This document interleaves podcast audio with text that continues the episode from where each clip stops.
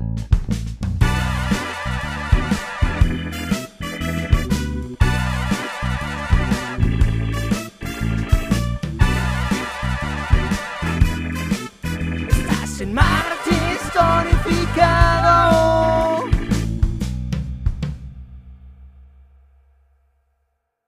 Buenas tardes a todos, sean bienvenidos nuevamente a este podcast denominado Martes Tonificado, un espacio creado para ti en el cual nuestros invitados comparten experiencias de vida tanto desde el ámbito personal como profesional y esto con el único afán para que sea de tu beneficio, para que por medio de las experiencias que ellos nos cuenten tú puedas eh, lograr tu propósito de vida, puedas alcanzar tus metas, puedas eh, eh, alcanzar todos tus sueños. Hoy tenemos nada más y nada menos que a nuestro invitado, Chamner Agustín, más conocido como ese Magen Gasao. Influencer en redes sociales como YouTube, Instagram, Facebook, comediante de stand-up, bombero de primera clase y paramédico, casado con esa Debbie y padre del hijo, ese patojo engasado. Su pasión, nos dice eh, Maje, es la comedia. ¿Qué tal, Maje? ¿Cómo estás? Bienvenido. ¿Cómo está, don Tono? Qué bueno saludarlo, hombre, qué chilero, de, de verdad. Gracias por esta invitación, qué bonito, qué bonito, eh, ahorita que escuché la introducción, qué, qué bonito, es, es, es un espacio que busca ser inspirador, que busca, pues, eh, ayudar a las personas a, a, que cumplan sus metas y no hay nada más noble que eso, es que qué chilero, estoy muy feliz de estar aquí con usted hoy. Buenísimo.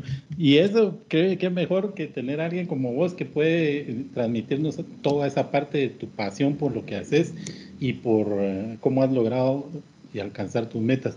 Para comenzar, Maje, contanos, ¿quién es Maje? ¿Quién es ese Maje engasado? Pues ese Maje engasado, eh, pues hay varias personas, que es lo que le estaba comentando antes en la previa de la entrevista, hay personas que piensan que ese Maje engasado es un personaje, y, y, pues no, pues ese imagen gasado en su momento fue el nombre que le puse yo a mis redes, pero yo soy ese imagen gasado, ese imagen gasado de Chavner Agustín es una sola persona. Eh, soy comediante desde ya hace tres años, tres años de estar subido al, al, stand-up profesionalmente, ya después de estar, de estar, de sacar talleres. Y un año antes de eso ya había probado subirme a hacer al, escenario también, que fue cuando empecé a mostrar mi cara. Eh, gracias a la comedia fue que salí del anonimato, porque no sé si, si hay, hay, muchas personas que tal vez tienen algo que contar, pero se chivean o les da cosa mostrar la cara. Y yo era una de esas personas, yo usaba un peluche. Entonces fue gracias al stand-up comedy que empecé a mostrar la cara y que me empecé a dar a conocer yo como persona y eso eso fue lo que me ayudó a darme, a, a, a, volverme un pedacito de, de, la cultura de aquí de Guate. ¿Y, y de, dónde, de dónde nace ese, ese nombre, ese imagen gasado? ¿Cómo se te ocurrió? ¿Cuál fue la, lo que hay detrás de él? Eh, fíjese, don Tono, que eh, una de las partes más difíciles a la hora de que uno quiere crearse un perfil público es escoger el nombre con el que a uno lo van a, a buscar. Entonces, muchas personas caen en, en los clichés como soy no sé quién o eh, algo 502 GT. Entonces, una parte muy importante de a la hora de quererse, de querer eh, tirar contenido público es el nombre. Tiene que ser un nombre eh, creativo, algo que lo identifique a uno, que sea fácil de recordar y pues que, que, también lo describa a uno también. Entonces, ese maje engasado se me hizo bastante, bastante chilero porque la palabra maje y engasado son muy coloquiales a nivel de Centroamérica. Entonces, aparte de decir, ya seguiste a ese maje engasado, suena bonito, me está siguiendo ese maje engasado, suena, suena chilero. Entonces, sí, sí. es, es, es, es todo, toda esa parte de, de, de ponerse los nombres de usuarios. Y, y ahí me lleva a, a, preguntarte, detrás de esto, digamos, ¿cómo estableciste cuál era tu mensaje? ¿Qué era lo que vos querés, eh, querías decir o querés decir permanentemente? ¿Y, ¿Y, cuál es el mercado objetivo al que vos estás dirigido? Eh, pues, eh, el mercado objetivo, esto es algo que, mencionó que es bastante, bastante importante porque hay muchas personas que crean contenido, pero no tienen es, escogido hacia quién va su contenido. Entonces, eh, a la hora de, de, quererme, de querer hacer contenido yo usando palabras coloquiales, humor muy coloquial aquí de Guatemala, pues mi público objetivo es la gente de Guatemala. A la hora que empecé a volverme más internacional, pues muchas personas me empezaron a decir, deberías de hablar más neutro para hacer más, más, eh, más cómodo el contenido para otras personas afuera de los países, pero parte de la magia de, de lo que hago yo es pues transmitir la cultura guatemalteca a las personas que nos miran de afuera. ¿Y cómo dirías que es esa composición de tu audiencia entre local y extranjera? Ah, es un 80% aquí, 80%, en Guatemala, uh -huh. Según las, las estadísticas que tengo yo y las auditorías que me han hecho las agencias de publicidad con las que he trabajado. Eh, sí, eh, hay personas que piensan que mi, mi contenido es para lo miran más niños o lo miran cosas así. No, la verdad es de que eh, son, son personas, en su mayoría hombres, entre 18 y 35 años. Ese es el 70% de mi audiencia. 70% hombres. Uh -huh. ¿De, qué edad, de, qué edad, ¿De qué edad identificas que es tu, tu audiencia? De, yo calcularía que el, eh, la mayor parte de 18 a 25 años bastante joven, ¿verdad? Qué, qué, buen, qué buen nicho encontraste. Maje, y digamos, yo me recuerdo que alguna vez platicamos sobre unos videos exitosos en YouTube. ¿Cuál, cuál dirías vos que ha sido el video más, más exitoso y que más gente ha, ha jalado? Y si puedes decir la cantidad, ¿y, y por qué crees que ese, ese video tuvo tanto éxito? Pues eh, la, la, la, serie de, de, la carpeta, la carpeta los cuentazos, me, me estoy censurando ahí.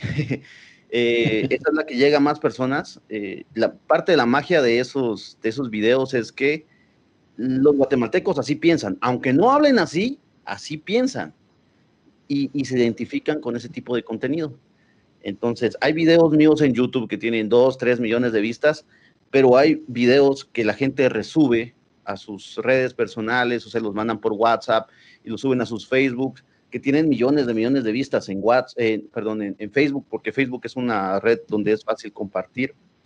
Eh, y a mí no me molesta que suban mi, mis, mis videos siempre que, que, dejen ahí mi logo, ¿verdad? Porque la gente lo lee, ya me va a buscar y me sigue. A mí me están haciendo algo bueno porque la verdad es que no genero de, de, de publicidad así en videos, pues no genero ingresos yo. Los ingresos los tengo de campañas publicitarias en mis redes, del streaming, que es eh, el estar en vivo en, distintas plataformas donde la gente dona. Eh, y por eso es de que estoy feliz. Si la gente sube mi contenido, nada más que no le tapen mi nombre, porque hay otras personas malintencionadas de que hacen pasar que ellos son los dueños del contenido y los monetizan, y ahí es donde ya digo yo, ah, no, mala onda, eso sí no se vale. y este, digamos que es un mundo nuevo para nosotros, ya vamos a adentrarnos un poquito a ello, pero, pero antes eh, contanos un poco de, de, por qué vos sos eh, y tu mensaje es así tan coloquial y tan, tan libre, digamos, eh, digamos que, que, así somos los chapines, aunque a veces no lo quisiéramos reconocer por naturaleza, nuestra, nuestro modo de hablar es con malas palabras y, y la forma tan de confianza que nos tratamos y creo que vos lo has adaptado mucho en tu, en tu mensaje. ¿Cómo encontraste que ese era el punto con el que te querías comunicar con tu audiencia?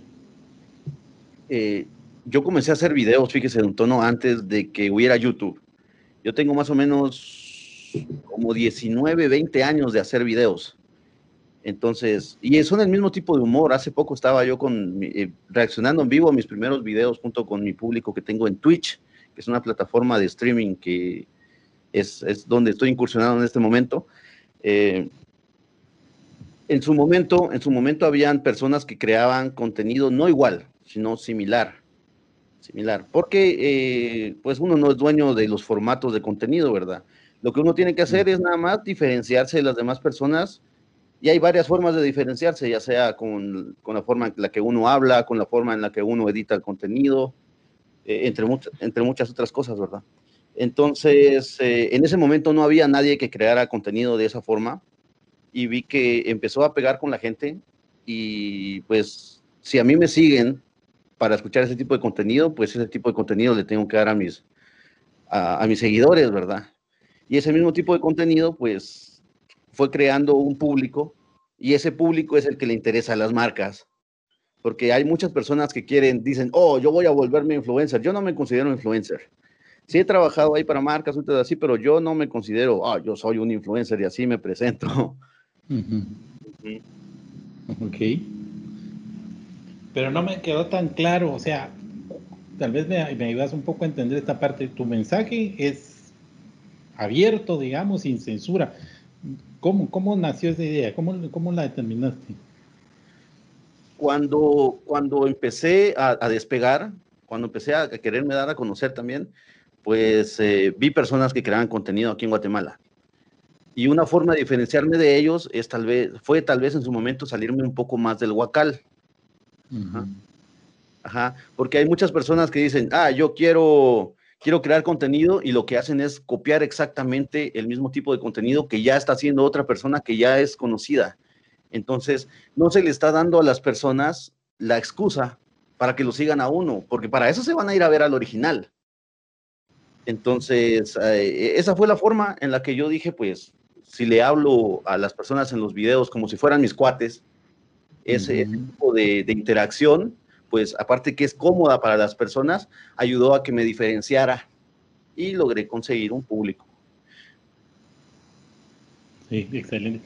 Me, llama la atención, digamos, no sé qué tanto podemos dimensionar cuando vos sacas un video o, o sacas tus, tus posts, digamos, ¿qué tanto trabajo hay atrás de esto, Maje? ¿Qué, ¿Cuánto tiempo le invertís? ¿Cuánto tiempo preparas? Y, y, estás revisando todo tu material para poderlo subir. Esa parte creo que no, no, no la tenemos claro de todo el esfuerzo que vos haces para trabajar en esto.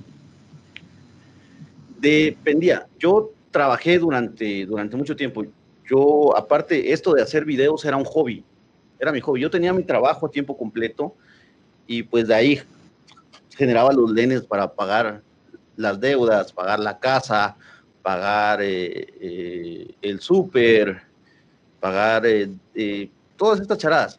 Pero llegó un punto de mi vida, ahorita a final de año, donde pues se, se, alineó, se alineó el universo ahí, logramos salir de deudas, logramos estar cómodos, tan cómodos para que yo tome, hubiera tomado la decisión de decir, renuncio a mi trabajo en diciembre yo renuncié a mi trabajo y, yo tenía un trabajo bastante cómodo, era muy bonito. Yo amaba mi trabajo, estuve ahí 10 años.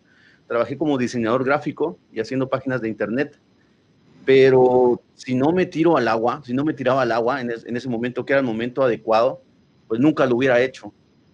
Y muchas personas tienen miedo de, salirse de su zona de confort, de, aventurarse donde, donde, donde pocos lo hacen, la verdad. Entonces le agradezco mucho a mi esposa que me, que me está echando, me, hace ganas ahí. Eh,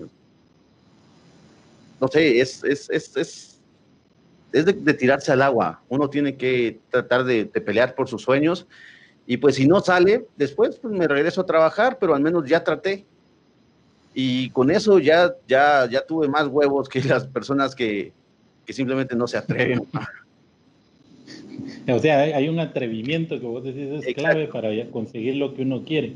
Exacto. Entonces, cuando yo trabajaba, pues le dedicaba su tiempo en, las noches, dedicaba el tiempo libre que tenía, porque aparte de estar eh, en mi trabajo tiempo completo, tenía el proyecto de hacer los videos para YouTube, para las demás redes, más eh, el tiempo que le dedico a los bomberos voluntarios, más el tiempo que le dedico a mi familia, porque soy padre de familia, mi hijo tiene cuatro años.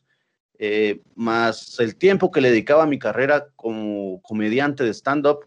Entonces, eh, siempre estaba muy, muy atareado y los videos de YouTube trataba de hacerlos lo más simples posible para que la gente pues tuviera más contenido. Eh, eso era antes. Ahora que ya me dedico al 100 por esto, ya sé que hay videos, aunque no sean el tipo de videos que la gente, que la gente me sigue, pero a mí me gusta hablar de cine, entonces hago un video donde hable de cine, de cómics, y yo sé que es un video que requiere más producción, entonces me tardo tres días en hacer un video de esos. Hay videos como, hay carpetas de los cuentazos, hay doblajes donde yo me puedo sentar y los cursos que he sacado yo de, de escritura cómica, de improvisación teatral, me ayudan para poder improvisar y los videos salen más fácil. Pero depende del tipo de video y también depende de qué tanto me apasione de lo que estoy hablando, el tiempo que me lleva realizarlos. Qué interesante lo que me decís, porque eh, detrás de todo esto se ve el esfuerzo y la preparación que tenés, el, estudio, ¿verdad? Que siempre hay que seguir aprendiendo y se ve que vos estás en ese constante aprendizaje. Y contanos un poquito de esa parte eh, académica, digamos, ¿qué, qué, qué, qué hay detrás de, de esta imagen? Uh, pues usted que yo lo conocí porque junto con mi esposa, esa Debbie, que también es comediante de stand-up, eh, sacó el, taller de, escritura cómica junto con usted, don. Eh, el sacar un taller de escritura cómica es parte de, uno quiere hacer comedia, tiene que estudiar.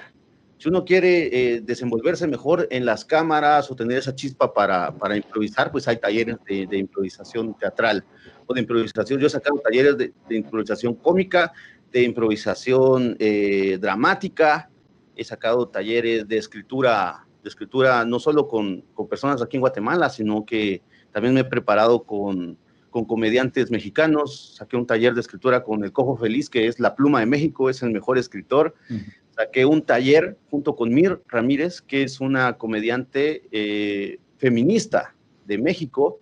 Ese taller uh -huh. lo saqué, aparte de que la, la, lo que aprendí ahí para, de, para quitarme los bloqueos mentales y la estructura de cómo escribir beats, pues me ayudó mucho a mí a censurarme o a estar preparado para, para, para no hablar, o si voy a hablar de temas polémicos, pues saber cómo tocarlos. Porque en esta cultura que tenemos ahorita, donde es muy fácil cancelar a alguien público, pues hay que estar preparados antes, antes de antemano para cualquier situación, ¿verdad? Eh, y dejando de lado esa parte que, eh, todo eso es lo de la comedia. Por darle un ejemplo, yo utilizaba eh, para editar videos eh, el sistema operativo de Mac, ajá, porque yo tenía una Mac Pro por un programa de edición de videos que se llama Final Cut. Entonces, a la hora que dije, ya no me gustó este programa porque muy complicado trabajar en Mac a la hora de querer eh, eliminar espacio. Ese es el problema con Mac. Entonces me pasé a, a, a editar en, en, en, Windows y no sabía nada de, edición en Premiere, un programa de edición de video. Me tomó cuatro meses, cuatro meses donde yo estaba todavía trabajando, donde de una a dos, dos de la mañana, perdón, de, de once a, a una, una y media es donde yo me sentaba y aprendí a editar. En cuatro meses aprendí a editar chilerísimo. Entonces siempre ando viendo yo qué es lo que voy a utilizar en internet. Es una maravilla ahorita porque hay tutoriales para de todo. Ya no tengo que ir yo a inscribirme en el INTECAP para aprender algo o inscribirme en cursos por ahí o seguir cursos porque ya todo está en YouTube. Entonces, si ustedes de verdad quieren aprender algo, pues búsquenlo en YouTube no hay mejor plataforma y es totalmente gratis. ¿no? sí, a ver, Maki, ya que hablaste de improvisar, improvisate un chiste ahí de, de, este podcast. Uy, un chiste de este podcast.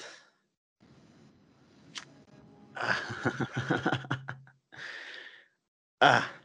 Bueno, usted que, sacó, sacó, sacó eh, talleres de escritura cómica, sabe que atrás de un chiste, pues vienen vienen, vienen premisas, vienen remates, pero un chiste sobre este, este, este podcast. ¿Cuál es el nombre del podcast, don Tono? Mar martes tonificado. Tonificado, martes tonificado. es que no, es que no, es que aparte de eso, en este momento me estoy censurando. no te vamos a censurar, este chiste no va a ser censurado. Tonificar uno. Porque si uno se tonifica mucho, se pone mamado. uno se pone mamado para que se la... No, son mentiras. Eh, pues sí, sigamos con la entrevista. Voy a hablar de, de, de, de nada de estar mamado porque... Mira, y, también en las redes sociales he visto que nos has presumido un poco el tema de tu, de tu estudio. Contanos un poco qué te ha llevado a hacer esa inversión y a... Porque también eso creo que la gente necesita saber, pues te, preparas, buscas equipo, todo lo que es... Eh, eh, toda la plataforma, digamos. Cabal, eh, acabo de sacar un video en YouTube donde muestro mi escritorio de streaming, que es un escritorio especializado para venir, sentarme y generar contenido. Eh, no es que esto lo haya comprado yo de romplón, sino que eh, es equipo que yo he ido juntando con el, con el tiempo. En su momento, pues eh, con mi esposa, como estaba trabajando, yo sabía que el, dinero de, del sueldo es para la casa, para que vivamos, y el dinero que yo conseguía, ya sea con campañas publicitarias o los pagos de, de YouTube, se invertía en equipo. Porque esto es una, una, parte bien importante, pues yo ya sabía de que eh, esto, el, el, estudio de grabación, porque es un estudio de grabación completo, aquí tengo pantalla verde, tengo para, para grabar aquí audio profesional, para grabar video, eh, es algo de lo que en algún futuro yo quería trabajar. Entonces, no lo vimos como un gasto, lo vimos como una inversión. Y uno va viendo, uno va viendo cómo, cómo se las ingenia con el equipo que tiene. Hay personas que, que no se atreven a, generar contenido porque dicen, ah, es que no tengo una buena cámara, o no tengo buen audio, no tengo dónde grabarme, pero esas son excusas. Si uno quiere hacer algo, uno lo puede hacer con un teléfono, uno lo puede hacer con el micrófono que viene en los, en los audífonos, esos que traen. Entonces, no se dejen, no se dejen mucho apantallar por el equipo. El equipo a la hora, pues es una herramienta que solo nos ayuda hacerlo más fácil, pero lo importante son las ideas, ¿va? no tanto el equipo. Y pues he ido por varias, varias etapas de, esto, del equipo que utilizo yo para generar contenido. Y les digo que lo más importante siempre va a ser la idea. Ustedes no se, no se dejen llevar por, por lo importante de tener las cosas, de tener cámaras, de tener luces, sino que enfóquense solo en, en generar contenido y no pongan excusas, no pongan excusas. Si ustedes quieren hacer algo, solo háganlo. ¿Qué, qué pasa cada vez que terminas un, un video, un show de stand-up? Eh, cuando termina un evento, ¿qué, ¿qué, qué, te deja en lo personal? Oh, me deja la satisfacción de estar haciendo algo que me apasiona. Porque dinero no hay en el stand-up. es, es, es, difícil. Han, han, yo he dado shows de stand-up para 300 personas, he dado shows para cuatro personas y pues me han gustado igual. De hecho, los de cuatro personas son hasta más personales porque ya es como una conversación a un grupo pequeño. Eh, y lo que me ha dejado y lo que más, de lo que más estoy agradecido que, que me ha dejado la comedia es la oportunidad de conocer gente maravillosa. Cada comediante es un mundo. Y de hecho, si no fuera por la comedia, no estaría hablando hoy aquí con usted entonces, son esas cositas que, que, uno, uno agradece, porque de cada persona uno aprende bastante. Excelente. Y ahora cambiando un poco el giro, contanos un poco más esa parte donde más eh, de ayuda, digamos, donde vos me contabas que sos bombero, sos paramédico y has sacado tus cursos. ¿Cómo, cómo es eso? ¿De dónde salió esa idea? ¿Qué te, qué te llevó a hacer eso? Fíjense, don Tono, que hace tal vez unos 12 años, 12 años, tal vez un poco menos, unos 10 años, 10 años, porque tengo 8 años de estar en los bomberos. Hace unos 10 años fui testigo de un accidente terrible, un, un accidente que uno lo dejan impactado. Eh, había fallecido un, el, el, papá de una mi tía política en Shela. Mi papá, como nosotros somos de Shela, mi papá agarró directo aquí para la, para, en la noche agarró para allá, para Shela, y mi mamá tenía que tomar un bus. Ah, entonces yo la fui a, yo la saqué a, tomar el bus, a, a que encontrara el bus eh, en mi carro a las tres y media de la mañana, porque ella se iba a ir temprano para estar allá temprano. Entonces, cuando iba por la Roosevelt, a la altura donde está el Autotel Omni, yo iba rumbo para, para el Trébol y un carro amarillo, nunca se me va a olvidar, un Protege amarillo. Del otro lado, yendo para Misco, se deshizo, pero se despozoló en un, en un poste.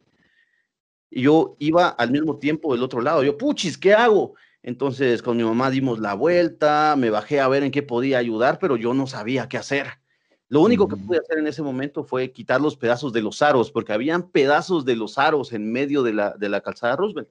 Entonces quité los pedazos para que no se accidentara otro carro. Eh, todavía había, al, que estaba de copiloto había salido expulsado, todavía hablé con él, me dio el número de su mamá para que la llamara, eh, la señora no contestó, aquí iba de piloto, estaba, estaba todavía dentro del vehículo, y yo no sabía qué hacer. Eh, en, eso, en eso, en lo que yo estaba ahí loqueando, ¿qué hago, qué hago, qué hago? Llegó una unidad, nunca se me olvidar, la unidad 983 de bomberos voluntarios, de la segunda compañía se bajaron y en menos de un minuto desarmaron el carro, tenían empaquetados a los dos, a, los dos pacientes y ya, ya se iban. Y para ese tiempo, pues eh, el, que iba de copiloto que había salido expulsado con el que había hablado, había fallecido. Entonces yo, mi papá es periodista, yo me sabía medio los protocolos y yo sabía que si alguien fallece en la vía pública, pues ya no es chance de los bomberos, sino que es eh, chance del Ministerio Público ir a, ir, a, ir a hacer esas vueltas. Pero ellos se lo llevaron. Y yo le pregunté al bombero, el galonista Jorge Girón, eh, le, pregunté en ese momento, no lo conocía, y le dije, ¿por qué se lo llevan si él ya está fallecido? Y él me dijo una, una cosa que es bien importante. Yo estaba impresionado por el trabajo que ellos realizaron, pero él me dijo, lo que pasa es que para un papá es menos doloroso ir a traer a su hijo al hospital que ir a recogerlo a la calle. Y dije, wow, ese es el lado humano que la gente no, no mira a veces, ¿verdad? Eh, es, esa parte humana también vos la manifestás con lo que, nos, nos, acabas de contar, cómo vos te acercaste a, ayudar a esas personas, esa calidad humana que te identifica. Sí, entonces eh, la, la, cuestión es que en ese momento yo, yo vi cómo trabajaron ellos y dije, yo quiero ser bombero. Eh, al, al, al, año siguiente, porque el, el entrenamiento para bombero tarda 10 meses, empieza en febrero y termina en diciembre y son todos los fines de semana, pues yo no pude por motivos laborales, dije, pues no puedo este año, cuando tenga el tiempo me voy a meter. Saqué el, año de entrenamiento, me uní a la segunda compañía de bomberos voluntarios y a todos esos bomberos que yo vi trabajar esa noche, todos ellos se volvieron muy buenos amigos míos. Amigos de tragos, amigos de, de, de, tragedias, amigos que yo, los, yo sé que ahí están para mí y que, y que pues aparte de todo eso son bomberos que están ahí viendo cómo ayudan a las personas sin, esperar nada a cambio porque somos voluntarios, a nosotros no nos pagan nada. Y todo lo que sale, todo lo de nuestros botiquines, nuestros uniformes, el equipo de, protección personal, todo es de nuestras bolsas. Entonces, es, es, es, es bonito conocer gente que se apasiona por lo mismo. Y fue tan chilero llegar a ser mi amigo de, eso, de ese grupo de bomberos que yo vi trabajando esa vez, llegar a formar parte de la misma compañía y salir en esa misma ambulancia, es algo que yo, wow, ese fue un sueño que yo tenía y que logré cumplir. Así como ahorita que, dije yo, mi sueño es dedicarme a esto, hay gente que vive de esto y, yo ya tengo el público, voy a tirarme porque es mi sueño y, y todo lo que estoy haciendo va dedicado a cumplir ese sueño. Gracias a Dios, pues mi esposa, que también es comediante, también es comunicadora, también ha ayudado ahí a los bomberos voluntarios del lado de comunicación, eh, me apoya con esto y, esa es la importancia de rodearse de gente que lo, ayude a uno a cumplir sus metas.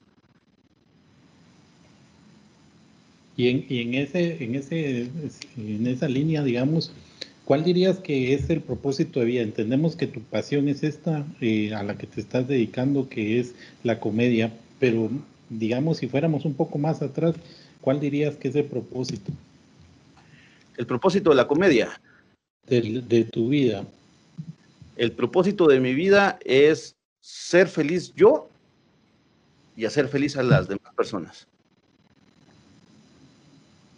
Ese, ese diría yo que es... Hay, hay, hay veces que pues yo tengo problemas con las redes. En, la, en Facebook tengo más de 900 mil seguidores en mi fanpage y yo estoy censurado. Yo, si subo algo ahí, no llega a todas las personas. Eh, y a veces eso me desanima mucho, así como, ah, no sé qué hacer, mejor tiro la toalla. Pero de repente uno recibe comentarios o mensajes privados de personas que dicen, mira, pues, yo estaba muy deprimido y me ayudaste a salir de eso o en la pandemia perdí a tantas personas y gracias a tu contenido pues logré mantenerme alegre. Y son cositas que uno dice, ahí voy, ahí voy, solo no tengo que rendirme. Excelente. ¿Cuáles dirían que son tus tres factores de éxito, Maggie? Creo que eh, la perseverancia, en parte por eso me puse engasado, porque una persona engasada es alguien que es persistente, alguien que es necio Alguien engasado es alguien que está muy metido en algo. La perseverancia. Hay, hay personas que quieren crear contenido y empiezan y, y cuando ven que no pega, se desaniman y lo dejan. Pero no, la cuestión es seguir, seguir, seguir, seguir. Más de alguna cosa va a pegar y eso va a hacer que las demás charadas, y, ya después que uno pega, jala a lo demás y jala a las demás personas que está con uno. Entonces, la perseverancia es, es, es muy importante. Creo que, he sido perseverante desde, desde hace muchos años haciendo videos, antes de que despegara esto. Yo pasé 10 años haciendo videos y solo tenía en YouTube 125 seguidores. Entonces, la perseverancia, creo que también eh, la forma en la que me criaron mis, mis papás ayudó bastante, porque, pues, a ustedes me miran, me miran eh, mal hablado, me pueden, puedo, hacer muchas cosas. Y si no me conocen, pues está bien, porque no consumen mi contenido, pues tal vez no tienen mucho contexto. Pero si ustedes ven parte de mi contenido, siempre trato de dar algún mensaje, siempre trato de compartir la cultura de Guatemala, siempre, siempre he tratado de que pues no, pues los, los, los remates de los chistes no son las malas palabras, ¿va? yo no soy velorio, para rematar, porque no le sale a todos, a mí no me sale. Entonces, las, las, las partes de las premisas es la forma en la que hablamos, pero no son los remates.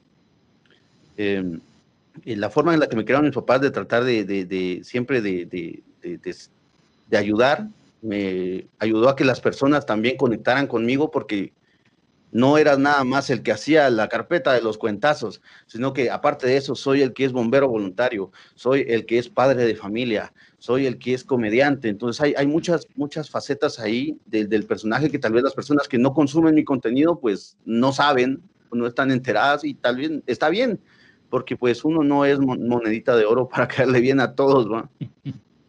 Sí, cabalmente lo que hablábamos al inicio, tenés tu, tu, ¿cómo se llama? Tu segmento, digamos, bien posicionado, ya nos dijiste, hombres y jóvenes, y entonces sí, claro, y así es todo servicio, todo de producto que se ofrezca es específicamente para, para un segmento en específico y, y, y, eso qué bueno que lo tenés identificado y qué bueno lo que nos decís porque queda claro que siempre hay un mensaje positivo y, y la gente tiene que ponerle mucha atención a tu, a tus videos para llegar a encontrarlo y no dejarse llevar solo por lo superfluo que serían las malas palabras. Digamos que a veces eh, asociamos las malas palabras a que sea algo divertido y, y, ahí nos quedamos, pero, pero qué bueno que nos dejas que ahí hay un, un mensaje siempre positivo. Y aprovechando eso, ¿cómo, cómo le podrías dar un, vos un, un mensaje ahorita a nuestra audiencia para decirles que pueden alcanzar sus propósitos de vida, sus metas, sus sueños? ¿Qué les recomendarías? Creo que lo más importante ahí es primero que ellos encuentren su voz, que encuentren quiénes son, quiénes son ellos, qué es lo que quieren, qué es lo que le quieren compartir a las personas. Eh, otra parte muy importante es que no les tiene que importar lo que las personas piensen o digan, porque al final uno tiene que hacer las cosas por uno ya después los seguidores, ya después el público, el alcance es consecuencia del trabajo que uno le pone a lo que uno quiere. Y, la gente que está viendo el contenido se da cuenta de eso y lo agradece y se identifica. Sí, totalmente. ¿Y qué esperaríamos de ese maje a mediano y largo plazo? a mediano plazo, a mí me gustaría dedicarme al streaming, porque las varas están en el stream. eh, han habido eh, transmisiones en vivo que hago en Twitch, donde en una transmisión, en una sola transmisión, donde yo me siento cuatro horas a platicar con la gente, juego videojuegos, platicamos, saco, en una transmisión saco lo que saco en dos meses de YouTube. Entonces, a, a corto plazo me gustaría eh, meterle candela a eso, ahí es donde, donde ya me ayudó mucho ya tener el equipo, ir, ir juntando el equipo con el tiempo, porque ahorita es el momen, momento para utilizarlo, para poder comprarle de, de, ahí la leche a mi patojo, para poder, para poder vivir cómodos, porque aquí no estamos tratando de, de vivir con lujos, estamos tratando de, de, vivir cómodos y de vivir felices haciendo lo que a uno le gusta. Y en, en esa parte, digamos, Magi, vos solo te dedicas a esta actividad. En este momento sí, a ser comediante de stand-up comedy y ser creador de contenido digital. ¿Qué, ¿Qué, te ha dejado de bueno y de malo, digamos, en toda esta experiencia, qué te ha dejado de bueno y de malo? Creo que no he tenido nada negativo porque uh -huh. hay personas que tal vez cuando fallan lo miran como, como algo negativo, pero media vez uno, uno llega a tener esa paz uno llega a estar, eh, cuando uno encuentra su camino, uno sabe que los tropiezos a uno le sirven para aprender. Entonces me ha dejado un mundo de, amistades, me ha dejado eh, también eh, mucha, mucha sabiduría para poder encarar, pues cuando las cosas no salen bien, pues nada más seguir adelante, ¿verdad? Echar penca. Excelente. Muchas gracias, eh, Nos has dejado bastantes tips buenísimos, sobre todo eh, me llama la atención no rendirnos, no darnos por vencidos en, en cuanto a lo que sean nuestras metas, nuestros sueños, nuestros objetivos de vida.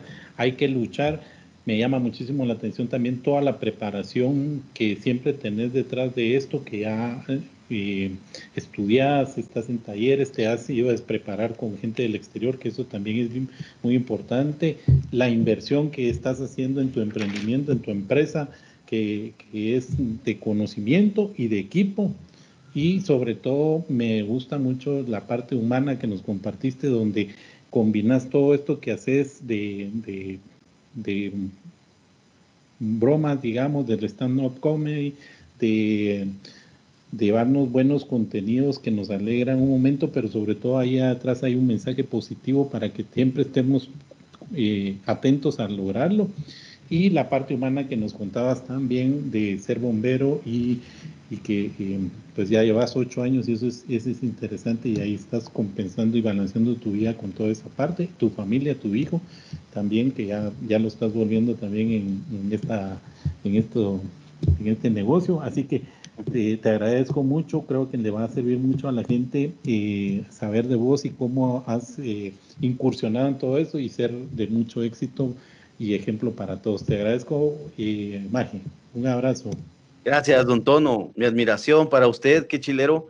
Eh, el, proyecto del podcast. Yo tengo el, proyecto también, este está a corto plazo, también realizar un podcast junto con mi esposa, porque pues, somos, somos, somos esposos, tenemos química y esa química se transmite al público y le gusta bastante. Ya la hemos probado en transmisiones en vivo en YouTube, en, Twitch, donde la gente disfruta mucho escucharnos hablar a nosotros dos. Eh, pero el, el fin que tiene su podcast de inspirar a las personas, no hay nada más noble que, eso, que alguien, que alguien trate de, darle esos ánimos a las personas sin esperar nada a cambio. Eh, es, muy noble y se lo, se lo admiro muchísimo. Gracias, gracias por tus palabras. Y a ustedes, audiencia, muchas gracias por habernos acompañado nuevamente en un podcast de Martes Tonificado. Espero lo hayan disfrutado tanto como yo y nos vemos hasta la próxima semana. Muchas gracias.